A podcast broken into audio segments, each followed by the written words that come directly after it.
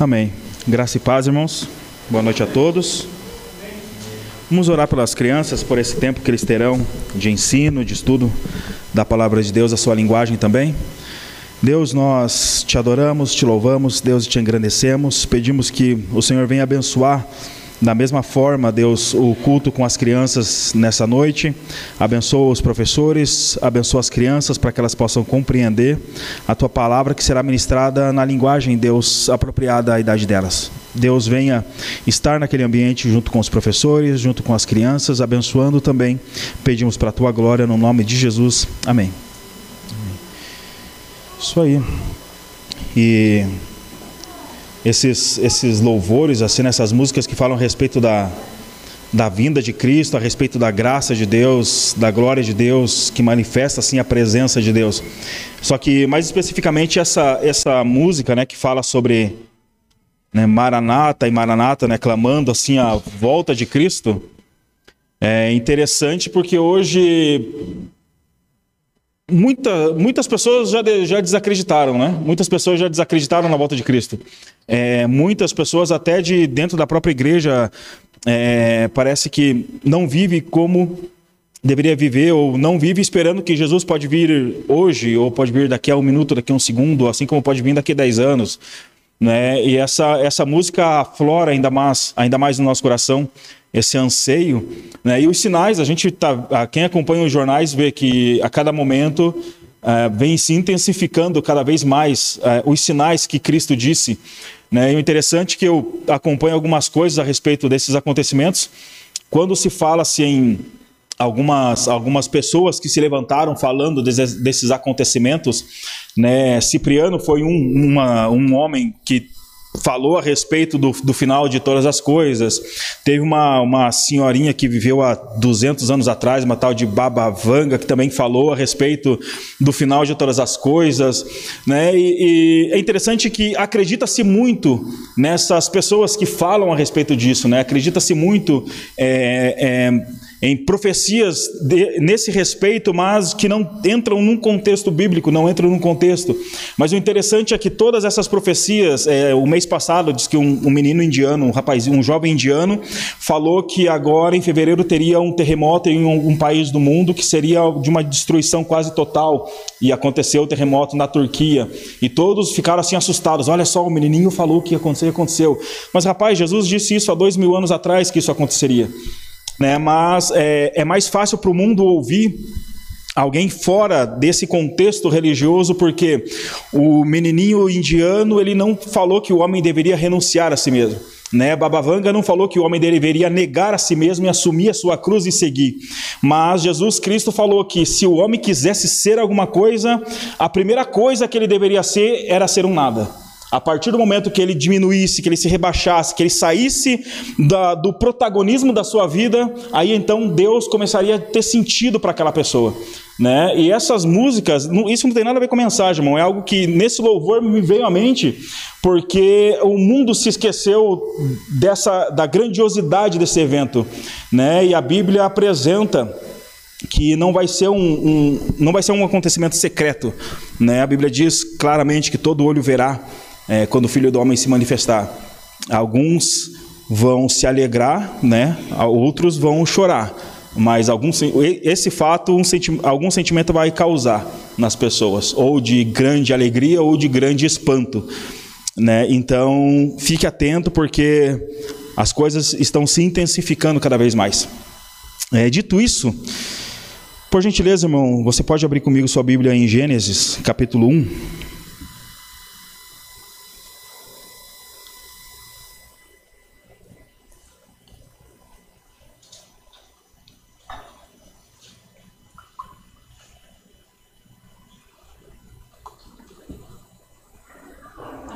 Capítulo 1, do versículo 1 ao 11, e o capítulo 2 e o versículo 15, e o versículo 15.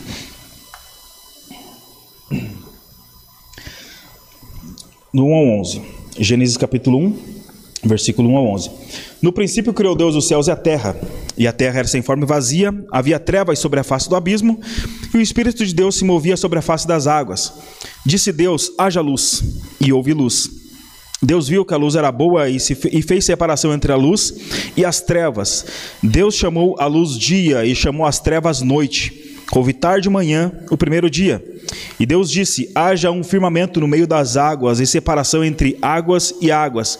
E Deus fez separação e Deus fez o firmamento e a separação entre as águas debaixo do firmamento e as águas acima do firmamento, e assim aconteceu. E Deus chamou ao firmamento os céus, e houve tarde e manhã o segundo dia. E Deus disse: Ajuntem-se as águas debaixo dos céus num só lugar, e apareça a porção seca.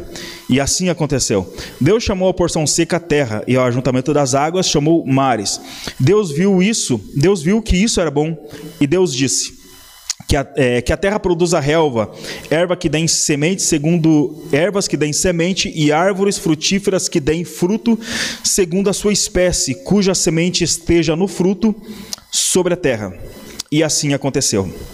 Agora o capítulo 2 e o versículo 15.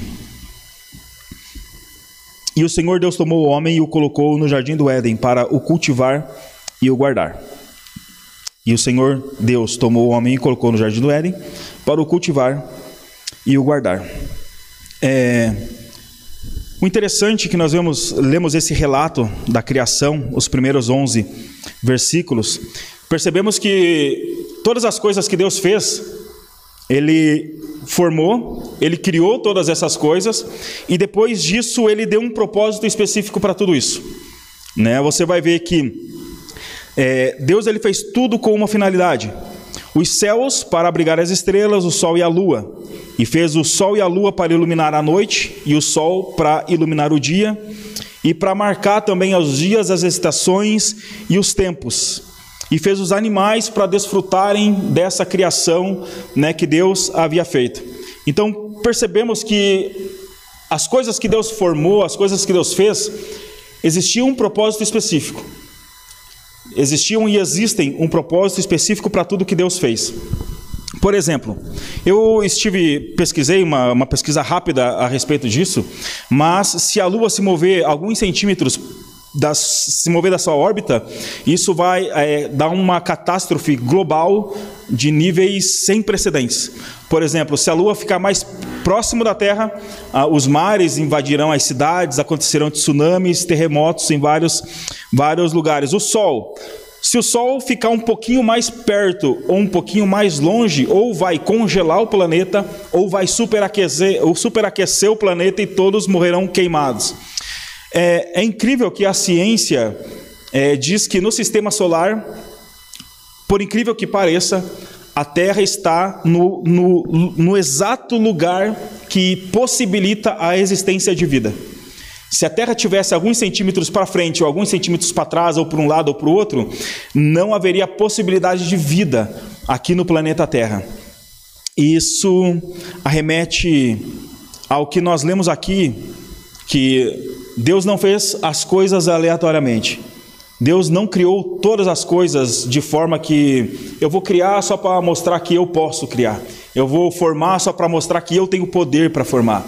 É, Deus, na, no momento em que Ele dá a ordem para que as coisas acontecessem, nós percebemos que nesse mesmo momento Ele automaticamente já cria e já especifica para o que aquilo foi criado. Por exemplo, o versículo de número 12: E a terra produz a relva, ervas que dêem semente, semente segundo a sua espécie, e árvores que davam frutas, cuja a semente estava nele, conforme a sua espécie.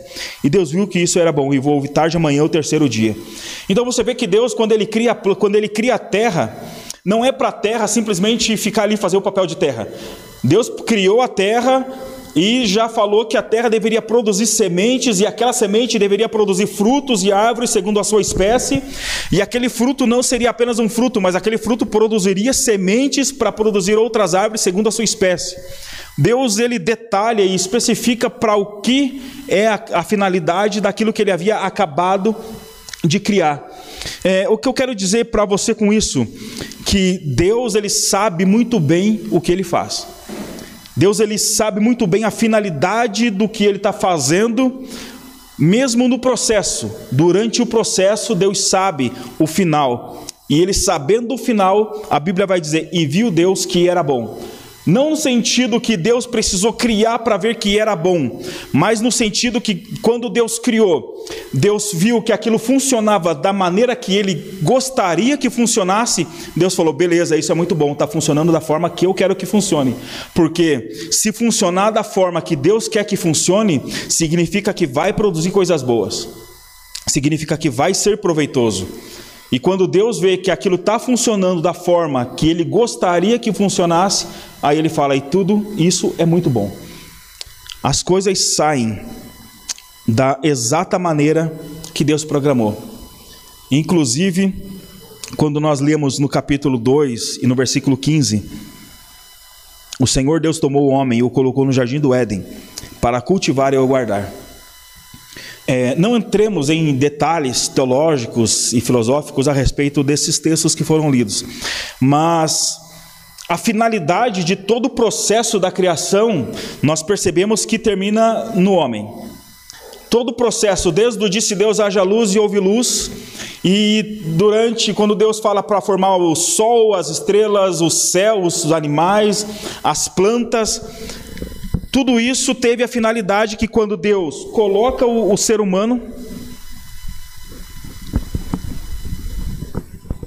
quando Deus coloca o ser humano naquele lugar, de forma que tudo estivesse pronto para receber, para receber o ser humano. Tudo aquilo deveria estar pronto para que o homem pudesse morar naquele lugar. Porque, por exemplo, se o homem fosse morar lá e não tivesse sol, ia morrer de frio. Se o homem fosse morar lá e não tivesse plantas, ele não teria alimento, não tivesse ali as árvores produzindo frutos, ele não teria alimento. Se não tivesse os animais, ele não teria alimento. Se não tivesse terra, ele não teria como ficar naquele lugar. Perceba que todo esse processo foi para que o homem tivesse exatamente as, as coisas necessárias para que ele pudesse sobreviver. Mas Deus não coloca o homem ali simplesmente para ele desfrutar daquilo que Deus havia criado. Quando Deus coloca o homem naquele lugar, Deus dá também uma ordem para o homem. E o Senhor Deus tomou o homem e o colocou no jardim do Éden para o lavrar e o guardar. Deus também dá uma tarefa para o ser humano.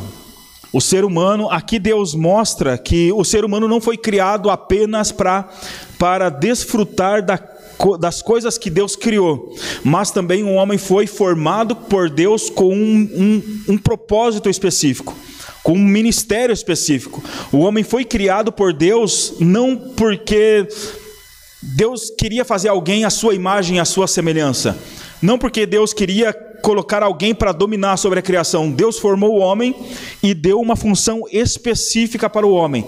Pegou o ser humano, colocou no jardim do Éden e disse: Agora você vai lavrar e vai guardar o jardim. Ou seja, o homem passou a trabalhar na agricultura para poder lavrar o jardim, cuidar do jardim, fazer a manutenção daquilo que Deus havia criado. Percebe que é, Deus ele dá origem a todas essas coisas. Deus forma o homem e Deus dá a tarefa de continuar a sua obra para o ser humano. A função do homem era dar continuidade à função de Deus, dar continuidade à tarefa que Deus havia dado é, o start, dado o início. Deus formou, agora entregou para o ser humano guardar, cuidar e fazer a manutenção e fazer aquilo andar, né? fazer aquilo caminhar. É, em Gênesis capítulo 2, versículo 15 Aqui vemos Deus se dirigindo especificamente ao ser humano e dando uma ordem direta para ele. Deus não sugeriu para o homem: olha, eu, eu acredito que você deve guardar e lavrar o jardim. Deus não chegou para o ser humano e falou: olha, talvez né, uma orientação seria legal se né, carpisse, tirasse uns matinhos. Não, mato não crescia nesse tempo, né, porque foi depois do pecado. Mas seria interessante você né, colher os frutos, porque né, Deus não deu uma sugestão para o ser humano. Deus falou, chegou diretamente deu uma ordem direta. Deus chegou para ele e deu uma ordem direta para ele: olha, você vai guardar e você vai lavrar o jardim. Eu estou frisando bastante nesse ponto porque é, desde esse período, desde esse tempo, Deus ele passou a contar com o ser humano para que o ser humano fizesse algo também a respeito disso. A respeito do que? Para que o ser humano também é, cooperasse com Deus na sua obra. Deus deu a tarefa para o homem para que o homem também pudesse cooperar com Deus. Não o homem ajudar Deus, mas o homem honrar e glorificar a Deus, contribuindo com o propósito que convergiria na própria, na própria, na própria, na própria pessoa de Deus. Apareceu o DJ agora, né? Deu uma engasgadinha. convergiria no próprio Deus, ó, ficou melhor assim. Convergiria na própria pessoa de Deus. Então, tudo que o homem fizesse, ele iria fazer para mostrar para Deus que, de, que Deus deveria ser honrado com aquele trabalho. Percebe? Deus deveria ser honrado com aquilo que, eu, que o ser humano estava fazendo. Todos sabemos que Deus chamou Abraão para ir à terra de Canaã, Gênesis capítulo 12, nessa, quando Deus chama Abraão para sair do meio da sua terra, do meio da sua parentela e ir para a terra que Deus havia mostrado para ele. Mas o interessante é que Abraão não foi a origem disso. Abraão ele foi o processo disso, porque em Gênesis capítulo 11, Deus ele, ele dá a Bíblia vai dizer que Terá pegou Abraão, Ló, sua família e foi para a terra de Canaã. É, Gênesis capítulo 11, versículo 31 diz assim: Terá tomou Abraão, seu filho, e Ló, filho de Arão, filho de seu filho, e Sarai, sua nora, mulher de seu filho Abraão, e saiu com eles de Ur dos Caldeus para ir à terra de Canaã, e foram até Arã, aonde ficaram. Percebe que é, Terá, o pai de Abraão, já estava com a finalidade de ir para Canaã. Não era segredo para Abraão quando Deus fala para ele: ó, sai da onde você está e vai para a terra que eu vou te mostrar. E quando ele chega em Canaã, aí ele percebe que era o lugar que Deus havia é, queria que ele ficasse. Quando ele chega em Canaã, ele automaticamente se lembra que era o lugar onde o pai dele havia saído para chegar naquela terra. Mas alguns, historiadores dizem é, que até essa terra de Arã era uma cidade em crescimento, uma cidade que havia muita chance de prosperidade, muita chance de prosperar, porque era uma cidade em desenvolvimento. Então, ele vendo a oportunidade de lucrar, de ganhar mais dinheiro, de ficar melhor ainda, ficar mais, ficar melhor, ele para naquela cidade e fica por lá. E a Bíblia vai dizer que Arã morre Aí então em Gênesis capítulo 12, Deus fala para Abraão: Agora sai do meio da tua terra, sai do meio dos teus parentes e vai para a terra que eu vou mostrar para você. É, perceba que quando nós não finalizamos, irmão, o mundo não gira em torno do nosso umbigo. Se nós não fazemos algo que Deus nos pediu para fazer, é, aquilo não vai ficar sem fazer. Deus vai pegar e. To, ó, o que eu quero te dizer? Todos nós somos substituíveis. Todos nós somos substituíveis. Se eu não quisesse e não estivesse aqui para pregar hoje, outra pessoa estaria, provavelmente o pastor Cláudio estaria aqui para pregar. Mas o culto não ficaria sem uma pregação porque eu não quis vir. Arã, ele viu a oportunidade naquela terra e ficou por lá. Aí então Arã morreu. Aí vai Deus chamar Abraão, porque Deus precisava realizar uma obra no meio do povo e entrando um pouquinho mais a fundo nos textos, nós vemos que o propósito de Deus era se revelar para a humanidade, se revelar como o como único e verdadeiro Deus, né? Tanto que quando acontece a saída do Egito, Deus fala para Moisés: Olha, eu vou mostrar, eu vou envergonhar os deuses do Egito, eu vou zombar dos deuses do Egito. É, é interessante quando Deus fala, eu zombarei dos deuses do Egito. Deus fala, eu vou tirar um sarro né, deles e vou zoar com a cara desses deuses do Egito. Um português claro, irmão. a nova tradução na linguagem de hoje, versão Rodrigo Ramos. né? Deus fala assim: eu vou tirar um sarro da cara de Faraó e vou mostrar para ele que os deuses do Egito não valem nada. Quando a Bíblia diz assim, e eu zombarei dos deuses do Egito. Deus está tirando sarrinho e mostrando que quem mandava era ele. Que quando as dez pragas, todos sabem que as dez pragas do Egito, era cada praga era os dez castigos no Egito, cada uma era, era apontando para um Deus que o Egito cultuava.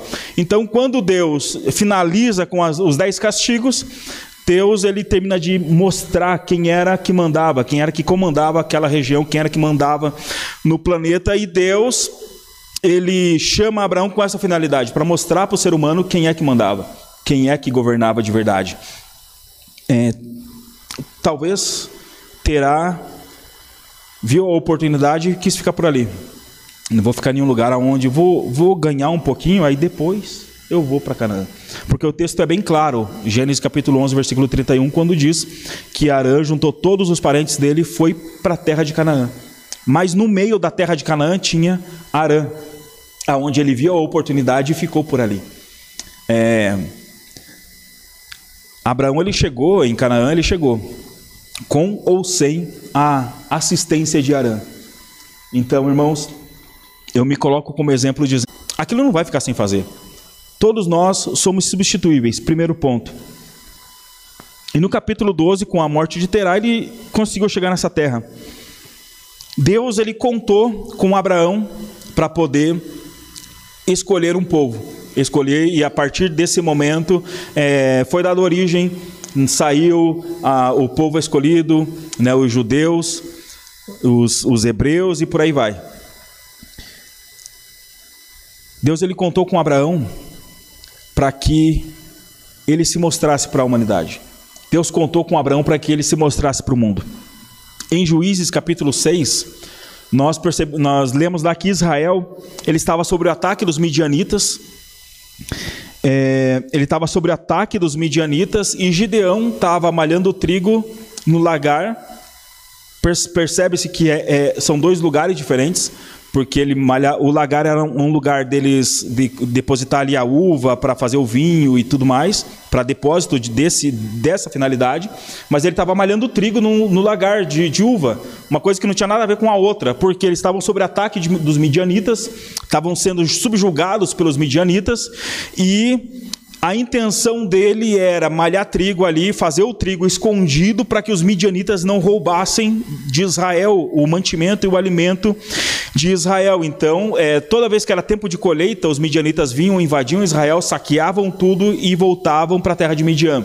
Então, ele se vê obrigado a se esconder, fazer ali o, o trigo bem escondido para que os midianitas não roubassem e no capítulo 6 e capítulo 7 você vai ler que Gideão está ali e o texto aponta que ele estava brabo, ele estava pistola da vida. Que quando aparece um anjo e fala, Gideão, é, olha, o Senhor é, é contigo, varão valoroso. Ah, dele, ah, se o Senhor é conosco, então por que está nos acontecendo todas essas coisas? Por que os midianitas estão nos subjugando? Olha, estou aqui escondido, malhando trigo no lagar, por que se o Senhor é comigo, por que está acontecendo tudo isso? Aí o, o, a Bíblia diz que o Senhor responde para ele: ó, vai nessa tua força, que o Senhor é contigo. Alguns vão dizer que quando o anjo fala para ele, vai nessa tua força, está querendo dizer assim: com a mesma força que você tem para reclamar, com a mesma indignação que você tem para reclamar, usa essa força, essa indignação e vai contra os midianitas e lute contra eles. E eu li em alguns comentários, realmente, o texto traz um pouco para esse lado. O texto dá essa liberdade para nós entendermos dessa forma.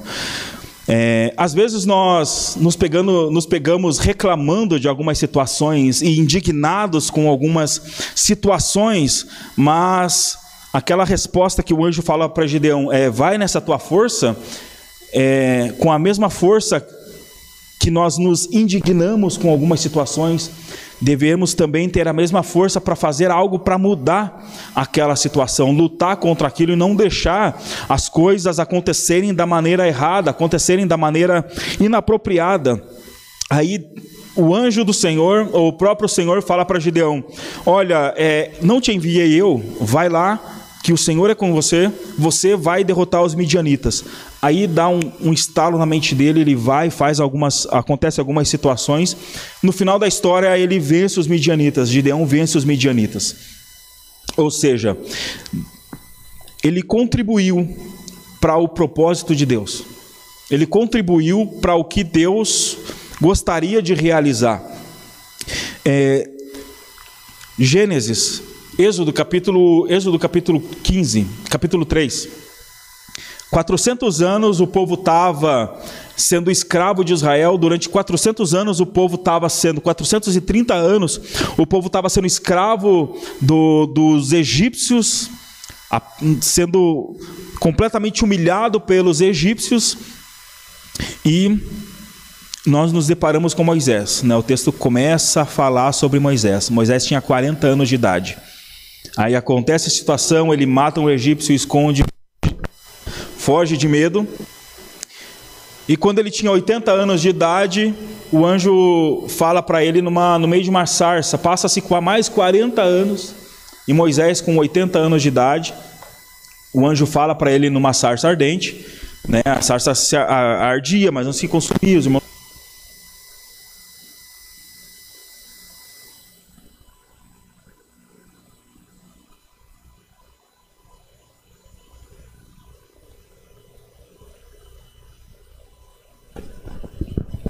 Deus contava com Deus contou com Moisés para realizar uma obra. Desde o começo, em Gênesis, como foi lido, Deus deu funções para o ser humano para contribuírem, Deus deu funções para o homem para contribuírem com o seu propósito. Tudo que Deus ia realizar, Deus ele dava todo o suporte, Deus ele proporcionava todo, tudo que o homem ia precisar para realizar o propósito, e o homem ia lá para poder é, é, realizar aquilo que Deus havia, gostaria que ele realizasse. Deus dava todas as armas que eram necessárias para realizar aquele propósito. E no caso de Gideão, é interessante que todas as desculpas que Gideão apresentou para Deus, Deus sempre tinha uma resposta para ele. Quando o Gideão falou: Olha, mas eu sou o menor da minha casa, sou o último da casa de meu pai. Aí Deus olha para ele e fala: Mas é, vai lá que eu escolhi você. Aí ele fala: Não, mas eu não tenho força para ir, eu não consigo ir. Aí o anjo: Ah, vai nessa tua força. Eu tô, eu tô com você, eu tô te capacitando e tô te enviando. Todas as desculpas que ele tentou encontrar para não refazer aquilo, porque uma coisa é reclamar. Outra coisa é ir colocar a mão na massa. Uma coisa é olhar o negócio de longe e falar, pô, né? Uma coisa é, é olhar a construção ali de longe e falar, nossa, está demorando isso. Outra coisa é estar tá no, no coro da Ana Paula ligando para todo mundo e reorganizando e vendo, fazendo e, e, brigando com um, brigando com o outro, brigando no sentido de querer que o negócio saia e, e conversando. e daí, ah, tá demorando é, para sair, irmãos. Uma coisa é reclamar, Outra coisa é falar, cara, vai lá fazer então. Gideão, voltando para Gideão, né, um exemplo muito interessante a respeito disso, é, com, com, sobre esse ponto em específico. Gideão estava reclamando, estava tudo legal. Aí quando o anjo fala para ele, vai lá nessa tua força que vai lá e faz. Não, senhor, mas eu sou o menor da casa do meu pai. Não, senhor, mas eu não consigo. Não, senhor, mas eu não tenho força. Se Deus chegou naquele ponto de falar para Gideão que ele deveria ir lá e libertar Israel, é porque ele tinha capacidade de fazer isso, apenas ele não tinha enxergado essa capacidade de fazer isso. Porque nós percebemos que nós conseguimos fazer quando estamos fazendo. Por exemplo, comigo é assim: eu vou perceber que eu consigo fazer algumas coisas quando eu já estou, vou lá e coloco a mão na massa para fazer. Então, às vezes, falta-nos coragem também para ir lá e assumir a bronca e falar: não, se o povo está sendo escravizado, então vamos assumir alguma coisa aqui, vamos lá reunir o povo e vamos libertar.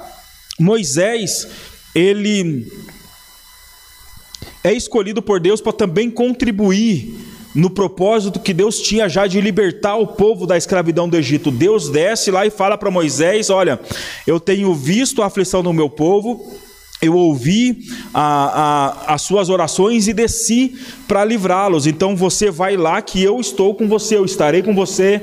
Todos os sinais que você falar que vai acontecer, eu vou confirmar, vai acontecer. Eu serei como Deus e o teu irmão, né, será e Arão será como um profeta para você e você será no meu lugar de Deus, dizendo Moisés, vai lá e faça que eu estou assinando embaixo tudo aquilo que vai ser realizado, porque o meu propósito precisa ser cumprido. E quando Deus fala isso para Moisés, Moisés fala: "Ah, mas eu não sei falar", né? Mais uma desculpa. Então, a desculpa não é só você que dá desculpa, não é só eu que dou desculpa. É desde o começo, quando há, há, há necessidade e quando há uma necessidade, certamente vem o medo daquilo, é, é normal do ser humano criar desculpa para falar que eu não tenho dons, eu não sei fazer. Né? É normal do ser humano demonstrar esse medo, mas sempre nós vemos que Deus ele contou com o ser humano para a sua obra ser realizada. Deus contou com o homem para a obra ser realizada. E sempre quando Deus chamou alguém que a pessoa apresentou uma desculpa, Deus falou: Não, eu já preparei aqui para que você seja capaz de realizar essa obra. Quando Moisés fala: Não, mas eu não sei falar, e Deus responde para Moisés: Não. Então faz o seguinte: Eu já falei com Arão, Arão está vindo ao teu encontro, vocês dois vão lá e falem com Faraó que vai acontecer algumas coisas, mas no final vocês libertarão o povo da escravidão do Egito. Então, ou seja, Deus não tinha falado apenas com Moisés, Deus já tinha falado com Arão lá na escravidão. Então, quando Deus ele move o coração do seu povo para realizar alguma coisa, irmãos, é, quando o teu coração se move para realizar alguma coisa, é, é, normal você ter medo porque você se vê sozinho. Mas ao mesmo tempo que Deus move o teu coração, move o coração do outro lá, do outro aqui, do outro acolá, e quando se reúne nesse propósito, o povo foi liberto. Moisés chegou para Arão, Arão fala, Moisés, Arão, eu não sei falar, então você fala e, e Deus através de mim faz os sinais, fechou. Não teve aquela briga, não, Deus vai usar você? Não, mas eu quero que Deus use eu. Não, mas você vai. Não, não teve essa briga. Os dois entraram em, em concordância para o propósito de Deus ser cumprido. Da mesma forma, Deus deu ordem de participação na sua obra lá em Gênesis. Nós vemos que Deus ele vem contando com o homem. Não porque Deus precisa do homem, porque o homem foi formado com o propósito de honrar a Deus através das coisas que Deus gostaria que fossem feitas. Por exemplo, Deus poderia é, lavrar e cultivar o jardim? Com certeza. Deus poderia colocar lá um anjo. Ah, Gabriel e Miguel, um vai cultivar e o outro vai guardar o jardim. Deus poderia ter feito isso. Mas Deus fez o homem, formou o homem e deu um propósito para o homem, porque uma pessoa sem um propósito, irmãos, é uma pessoa morta, uma pessoa sem vida, uma pessoa que não, não tem uma finalidade em si mesma. O ser humano sem um propósito, é aí que nós vemos que acontecem muitos suicídios por aí. A pessoa se vê sem um propósito de vida, se vê sem uma finalidade. É, os ricos, índices altos de suicídio entre milionários, porque a pessoa não tem aquele prazer em parcelar em 12 vezes. não tem aquele prazer em parcelar em 36 vezes e trabalhar mês após mês para pagar aquele iPhone 12. Vai lá e compra uma vez só. Mas brincadeiras à parte, a pessoa, ela a vida perde a graça, porque ela não tem um propósito na vida dela. Ela perde um propósito. Perde-se perde o propósito, é, ela se perde no propósito para a vida dela. Às vezes que eu tentei o suicídio foi por causa disso. Eu olhei para a minha vida e falei: Poxa, não tem perspectiva, não tem finalidade, não me vejo fazendo nada. Então, não, logo, não sirvo para nada. E tentei suicídio várias vezes. Até que, um, alguns, alguns meses depois da última vez em que quase fui, eu contei para o pastor Cláudio esses dias essa história. Mas e que finalizou numa seguinte frase: Deus falou para mim, eu senti claramente no meu coração a voz de Deus falando: Não foi para isso que eu te criei, não é aqui que eu quero você. A partir daquele momento, eu percebi que não é que eu não tenho um propósito, é que eu estava no lugar errado. Não é que eu não tenho um propósito, é que eu estava no lugar errado fazendo a coisa errada.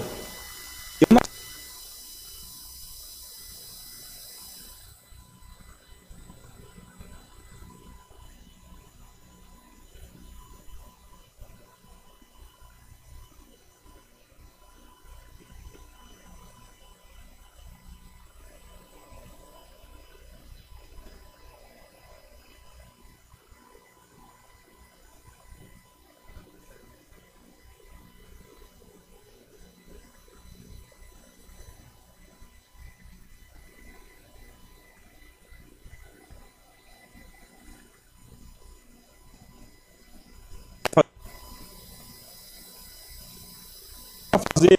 O que eu sei é que se você é, se você veio até aqui, foi capaz de ouvir isso que eu estou te dizendo, é porque foi caminhos que Deus criou para que você tivesse essa boa notícia, que você foi criado com um propósito. Talvez Gideão tivesse lá estourando de raiva, porque ele não conseguia entender a situação. Precisou o anjo do Senhor vir até ele e falar: Cara, vai lá na tua força, que eu sou contigo. Ó, eu estou te mostrando o propósito pelo, para o, pelo qual você nasceu. E, e, lógico, Gideão viveu muito, mas a Bíblia termina de contar a história de Gideão quando ele derrota os midianitas e livra Israel da, da escravidão que eles estavam passando. Ou seja, a Bíblia mostrou o propósito pelo qual é, Gideão nasceu. A mesma coisa Moisés. Moisés aparece sobre o nascimento dele. E aí, quando Moisés nasce, a mãe dele fala assim: Olha, esse menininho vai nos, nos livrar das nossas aflições. E acontece tudo isso na vida de Moisés, e Moisés é usado para libertar o povo depois de 400 anos de escravidão. É, mães e pais que estão me ouvindo, a importância de profetizar na vida dos filhos. Falar, filho, você vai ser uma benção, você vai crescer, vai ser um homem de Deus, vai ser uma mulher de Deus, você vai dar certo. Lançar o filho, isso é cientificamente comprovado. Que o filho começa, ele, aquelas palavras entram no coração e ele começa a perceber um sentido para a vida. Eu, esses dias eu até, a Letícia, eu estava lá no serviço, a Letícia me mandou a, a mensagem do Micael, começou a aprender a falar o nome completo dele. E eu comecei a, a, a pensar nisso, né, ali trabalhando, pensando nisso, falei, poxa, já começa a formar a identidade. Então a criança não vai, se alguém fala para ela qualquer outra fala xingando ela de alguma outra coisa ou não, eu sei quem eu sou. A criança já começa a nascer com a identidade que ele é Micael Roveroto Ramos. Ele mandava no áudio o nome dele Micael Roveroto Ramos. Ou seja, podem chamar ele de qualquer coisa, mas ele sabe quem ele é, ele sabe o nome dele, ele sabe quem ele é. Então você percebe que todas as vezes na Bíblia Deus ele era, era Abrão, aí quando Deus chama se torna Abraão. Era Sarai, aí quando Deus fala vai se tornar Sara. Deus traz essa, essas mudanças, por quê? Porque no contexto de, de um primeiro para é, é, fixar a identidade, a identidade dele, quem ele era, para o que ele foi chamado e qual era o seu propósito. E segundo, quando Deus, no, na cultura judaica, quando Deus muda um nome, ou, ou melhor, quando alguém dá um nome, ou quando alguém, alguém muda o nome de algo, aquele que mudou o nome passa a ter autoridade sobre o que teve o nome mudado ou sobre o que foi dado o nome. Entendeu? Percebeu? Por isso que Deus muda o nome de Abraão para Abraão, Sarai para Sara, porque a partir daquele momento, a, a, a história deles até ali foi uma, a partir daquele momento a história seria outra. A partir daquele momento, eles mandaram na vida deles e fizeram da vida deles o que eles gostariam. Mas a partir daquele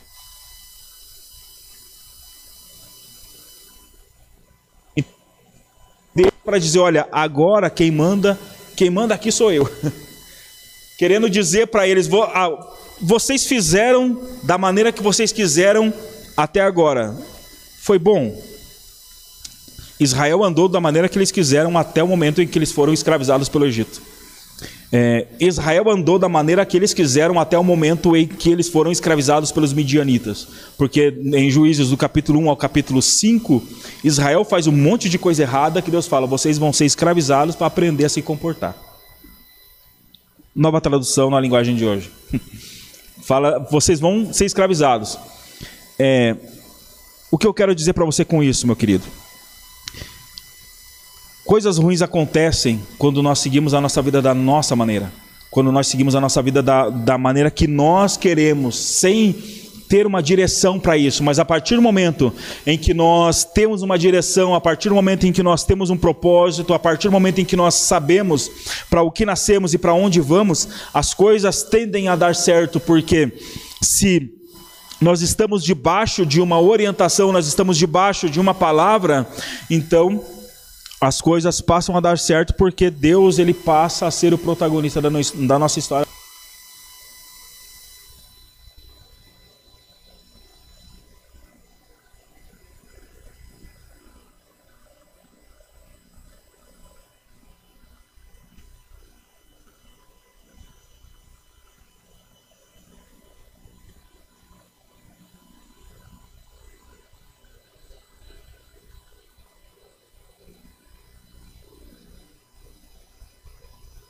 Aos 30 e alguma coisa, Eu Estou me cuidando para não entregar a idade. Ah, quem vê pensa. Até os, a minha vida aconteceu tudo isso que os irmãos já conhecem alguma uma parte do contexto porque eu mandei na minha vida. Eu não via um propósito, então eu comecei a, a cheirar cocaína. Vamos ver qual que é, né, se acontece alguma coisa. E nessas, né, indas e vindas, é, eu comecei a, a perceber algumas coisas que aquilo não aquilo não preenchia, aquilo não me deu propósito. Cigarro, bebida, droga, aquilo não me deu propósito. Mas quando Deus falou aquela palavra para mim, não foi para isso que eu te criei, não foi para isso que eu te formei, a partir desse momento eu falei: opa, isso daqui não é o fim. Né? Isso daqui não é o fim. Acredito que assim como acredito que aconteceu assim com Moisés, se viu em um momento em que ele estava sem saber o que fazer da vida dele, no momento em que ele estava sem saber conduzir, porque ele, ele, ele na, na ânsia de libertar o povo de Israel, vai lá e mata um egípcio, esconde o egípcio e ele se vê obrigado a fugir para o deserto. Então ele fica 40 anos escondido no deserto. Ele estava com medo de voltar com medo de, de voltar para tentar fazer aquele. A, tentar libertar o povo de novo, tentar libertar o povo, tentar fazer alguma coisa, ele estava com medo. Mas é naquele momento em que ele estava com medo, naquele momento em que ele estava assustado, Deus aparece para ele e fala: Moisés, volta lá e liberta o povo. Eu vou estar com você. Perceba que a, quando as coisas são feitas, quando Deus está. É, uma frase assim, bem carimbada, quando Deus está no controle, tendem a dar. A, a, o resultado tende a ser diferente, irmão. O que eu quero te dizer, em 1 Coríntios, capítulo. Ou melhor, Mateus capítulo 28, versículo 18 e 19 diz: Jesus aproximando-se, falou-lhes dizendo: Toda autoridade me foi dada nos céus e na terra, portanto, vão e façam discípulos de todas as nações, batizando-os em nome do Pai, do Filho e do Espírito Santo. Jesus, após a sua morte, após a sua ressurreição, quando ele está é, subindo aos céus, ele dá uma função para os apóstolos, para os doze. Ele dá uma função para os seus seguidores, falando: vão e façam discípulos é, de todas as nações em meu nome, batizem em nome do Pai, do Filho e do Espírito Santo. Ou seja, mais uma vez, Deus ele dá uma missão para o homem. Mais uma vez, Deus ele dá uma função para o homem. Mais uma vez, o homem coopera com Deus para que o seu propósito fosse alcançado o como que eu posso dizer? Encontrar a palavra correta. Não finalizou em Gênesis a contribuição de, do homem para com Deus. Não acabou lá no lavrar e guardar a terra, no lavrar e cultivar a terra. Percebemos alguns exemplos que ao longo da história, Deus ele contou com a cooperação do homem, Deus ele chamou o homem para cooperar com ele para que o seu propósito fosse alcançado, porque o propósito de todo ser humano é convergir na glória de Deus, é cooperar na glória de Deus, é cooperar para que o propósito de Deus seja alcançado. 1 Coríntios capítulo 3, versículo 9 diz que nós somos cooperadores de Deus. Nós somos cooperadores de Deus, ou seja, nós contribuímos para que o propósito de Deus seja alcançado. Ou seja, um propósito de vida, uma meta, uma função que Deus deu para nós, seja para cantar, seja para pregar, seja para tirar o lixo da igreja, seja para varrer, seja para limpar, seja para fazer o que for façamos sabendo que o nosso propósito é, é glorificar a Deus através daquilo que nós fazemos. A Bíblia mesmo diz: seja comendo, seja bebendo, tudo que fazei, fazer para a glória de Deus. Tudo que fizermos seja para a glória de Deus. E se a Bíblia diz que nós somos cooperadores de Deus, e ao mesmo tempo a Bíblia, a Bíblia diz que tudo que nós façamos, nós fazemos, nós façamos para a glória de Deus, ou seja, o nosso propósito é apontar, é fazer as coisas direcionando para a bondade de Deus, direcionando para a glória de Deus, direcionando para a graça de Deus. E vem automaticamente vem um, um estalo assim no nosso pensamento que se tudo que eu faço de bom aponta para a, precisa apontar para a glória de Deus, ao mesmo tempo tudo que eu faço de ruim aponta para o lado inverso. Não entremos em detalhes. Aponta para o lado inverso. Então, você vai, você tem um propósito, de uma, de uma maneira ou de outra, irmão, você vai ter um propósito. Ou você será usado no dom que Deus te deu para glorificar a Deus, ou Satanás usurpará esse dom para usá-lo para dizer, viu? O que aconteceu comigo? Eu me coloco como exemplo porque isso aconteceu comigo. Pode não estar tá acontecendo com você, mas Deus, Satanás pega aquilo e fala, viu? É, Deus não foi bom para te dar, então eu posso te dar. A gente vê isso, esse exemplo quando na tentação de Jesus no deserto, na tentação de Jesus, as, as três pontos da tentação de Jesus. Colossenses capítulo 3, versículo 23 e 24 diz: Tudo o que fizerem, façam de todo o coração, como para o Senhor, e não para os homens, sabendo que receberão do Senhor a recompensa da herança. É a Cristo, o Senhor de vocês, que estão servindo. Se Deus irá nos recompensar, é porque nós estamos fazendo para Ele. Exemplo do mutirão. Quando acontecem as situações de pedir o mutirão para as pessoas virem ajudarem não é para Ana Paula, não é para o pastor, não é para fulano, não é para ciclano.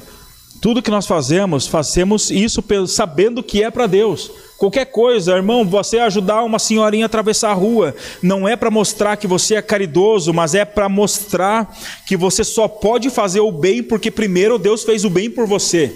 Você só pode ajudar porque primeiro Deus te ajudou. Você só pode contribuir porque primeiro Deus te supriu. Você só pode fazer pelos outros porque primeiro Deus fez por você. Percebe o propósito do ser humano?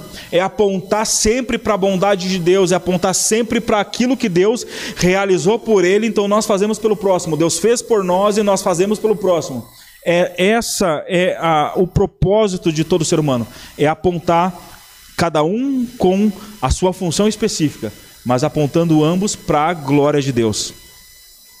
E eu quero finalizar, irmãos, é, trazendo uma, um ponto para nós nessa noite, como uma aplicação, é dizendo que tudo que você fez até hoje, para algum lado você apontou.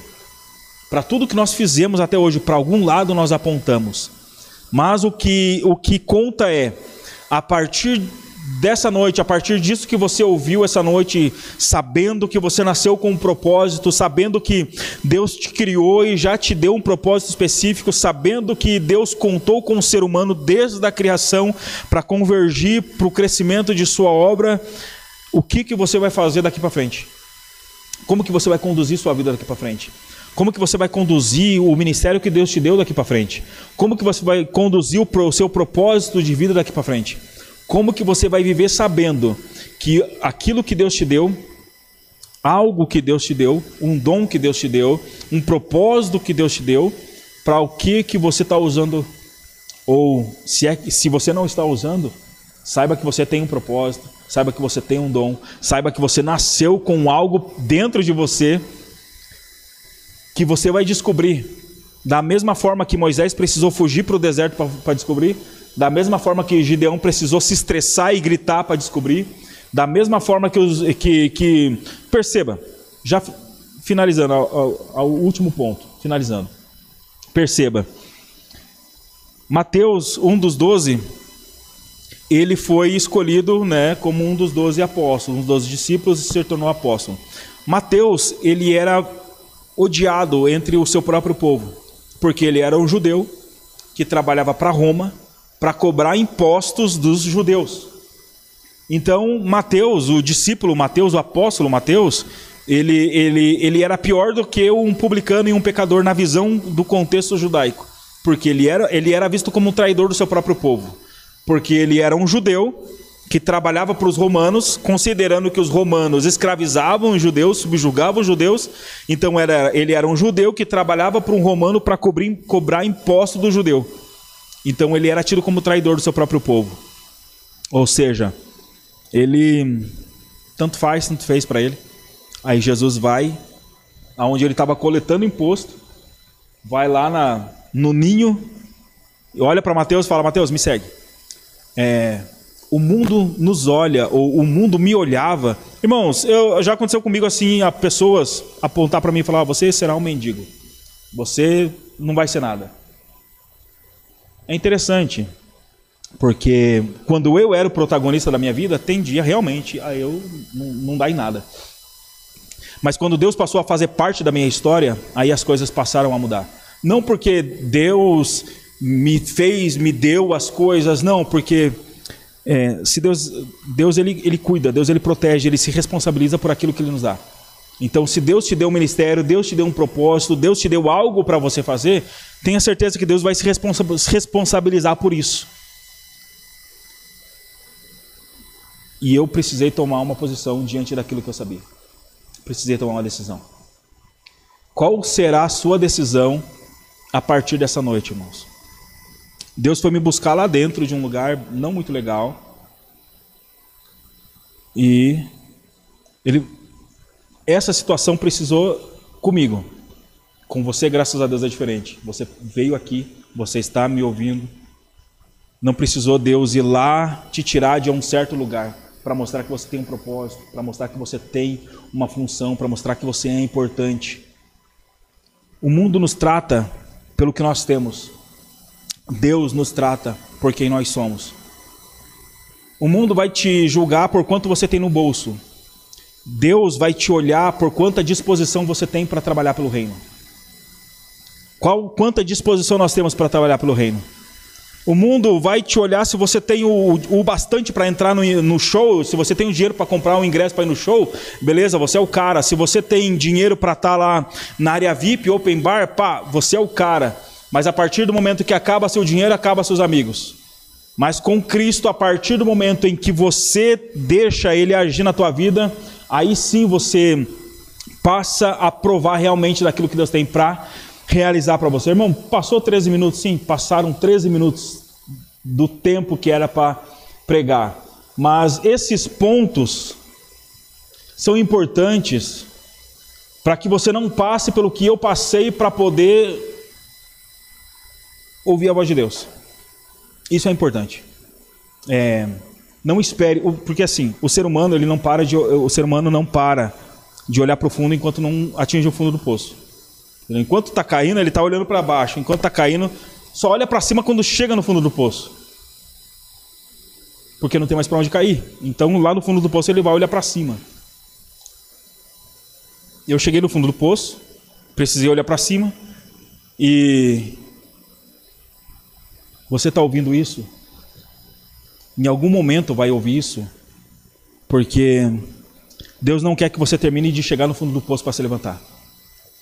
Por isso Ele está fazendo você perceber que você tem um propósito, que você tem uma função, que você tem uma missão, que você não foi um acidente de uma noite de bebedeira e descuido da sua mãe e do seu pai.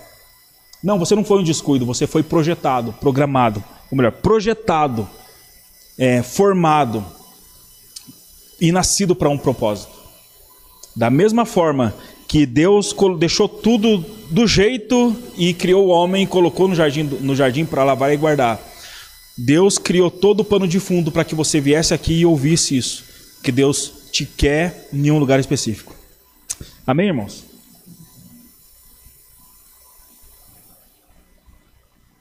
Quero fazer uma oração antes, rapidamente, entregar a palavra para Ana Paula. Deus, nós te louvamos, te glorificamos, Deus, pela tua graça, pela tua bondade, e te louvamos, Deus, pela sua misericórdia, e te louvamos, Deus, por nos dar essa alegria de cooperarmos com o Senhor na tua obra, de cooperarmos com o Senhor no seu propósito, Deus, e apontar e apontar para a tua glória, para a tua graça e para a tua bondade. Deus, te louvamos para todo sempre, Senhor, e te glorificamos em nome de Jesus. Amém.